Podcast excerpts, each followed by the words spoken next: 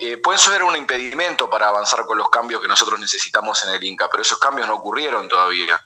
Es decir, eh, lo que viene es una etapa de, un diálogo sincero, eh, de consenso con la nueva gestión o una gestión de transición que pueda haber, porque se habla de que asumiría el vicepresidente del instituto durante un tiempo, no sabemos cuánto tiempo.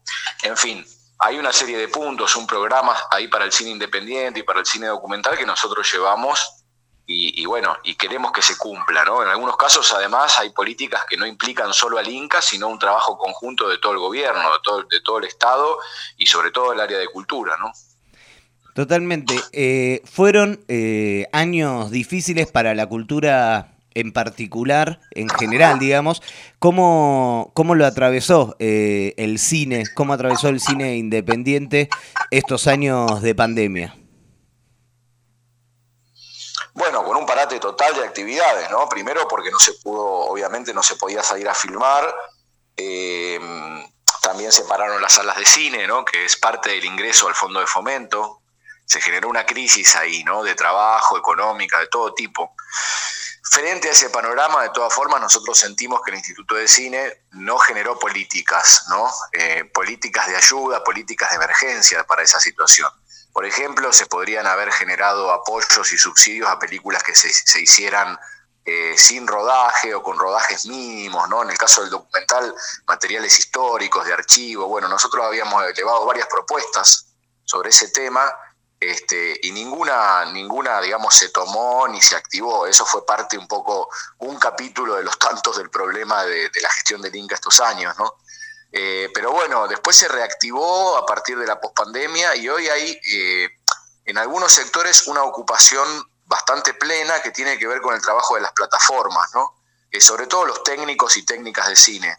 No tanto así productores y realizadores y realizadoras que somos un poco los narradores de las historias, ¿no? Ahí hay una crisis grande porque justamente las plataformas contratan, digamos, para historias que ya tienen guionadas, pensadas y producidas este, mano de obra y, y, bueno, en el caso de los directores o productores contratan solo algunos y algunas que son, digamos, relativamente conocidos, que tienen, digamos, un vínculo con, esos, con esas empresas o que tienen un recorrido internacional. Bueno, y eso es a lo mejor el 10% ¿no? de la gente que hace cine en la Argentina. Realmente el resto depende mucho de, de políticas públicas que activen la actividad eh, y, esto tiene muy poco que ver con la calidad de las películas. No, estoy hablando de gente que porque hay, hay, un, discurso circulando muy jodido, eh, liberal, que es, bueno, la gente que necesita apoyo del Estado es porque no se las puede arreglar solo, porque el mercado no le responde, porque lo que hacen no lo ve nadie o no es lo suficientemente bueno para venderlo.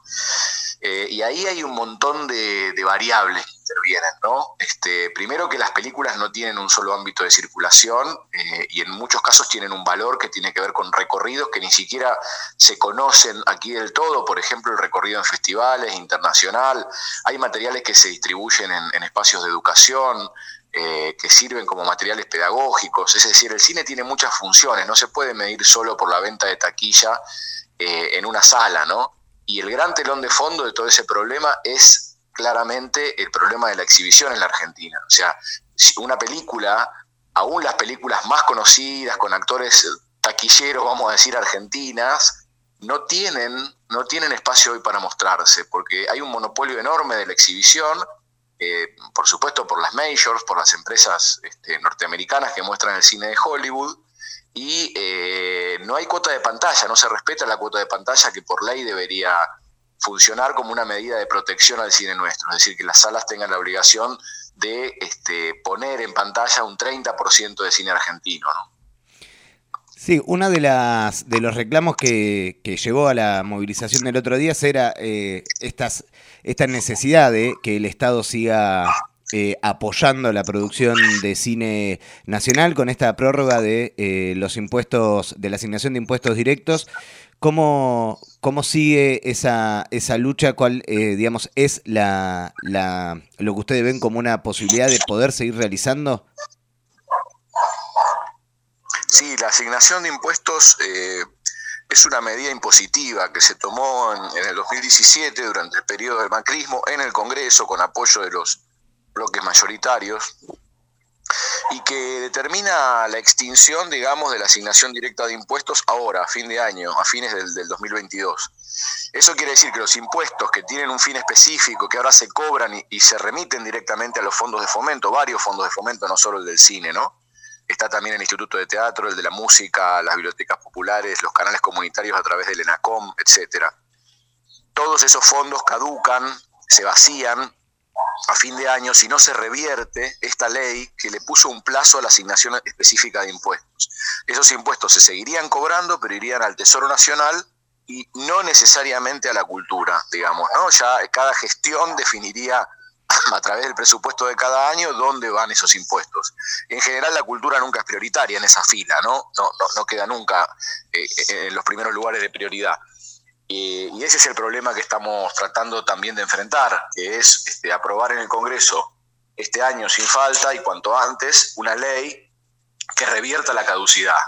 Hay un proyecto de ley de un diputado oficialista, que es Pablo Carro, que está firmada por varios diputados, entre ellos el presidente actual del bloque, Martínez, del Frente de Todos. Y bueno, nosotros estamos impulsando el tratamiento urgente de esa ley. ¿no? Por supuesto que depende del Congreso y no del Instituto de Cine, pero lo que faltó un poco del Instituto de Cine y un poco del Ministerio de Cultura también es, es, el agite un poco, ¿no? O sea, militar este tema lo suficiente como para presionar y, lograr algo que tiene que ver con la supervivencia misma de las instituciones de la cultura, no solo con la vida este, y la circulación de producción cultural en la Argentina, sino con las instituciones que ellos mismos presiden, ¿no? En el caso del Inca, bueno, el INAMU en el caso de la música, el Instituto de Teatro, eh, la CONAVIV, de las bibliotecas populares, etcétera.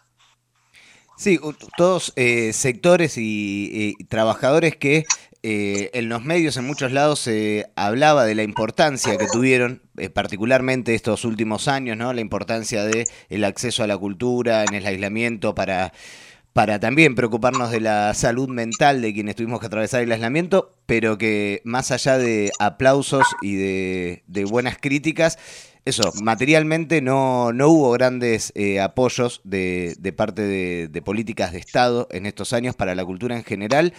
Y te quería consultar cómo, cómo sigue esto para adelante, cómo si tienen pensado eh, alguna, algún plan de, de acciones eh, para seguir reclamando por estos derechos, particularmente en la, situación del Inca.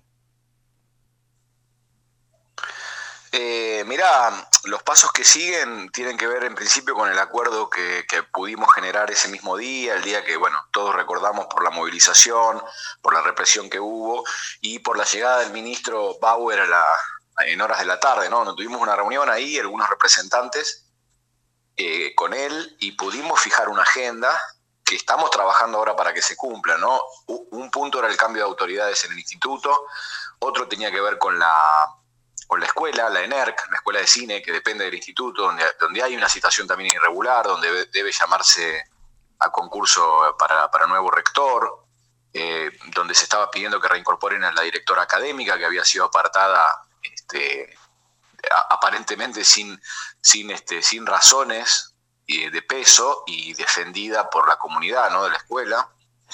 Eh, y también, digamos, situaciones internas que tienen que ver con los trabajadores y trabajadoras del instituto, ¿no? Mejorar sus condiciones de trabajo, eh, activar programas que estaban un poco desguazados o, inactivos en el instituto, programas que, tienen que ver con la acción del, fomento público, ¿no?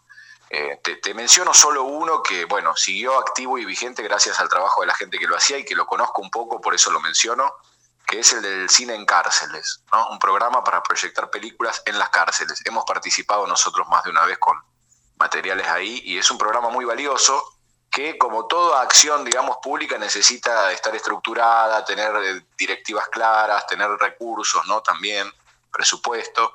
Bueno, todo eso hay que rearmarlo un poco. Y el otro punto es claramente el de la caducidad, ¿no? Enfrentar esto, e, e, este problema de la caída de los fondos de cultura que yo te, mencionaba recién.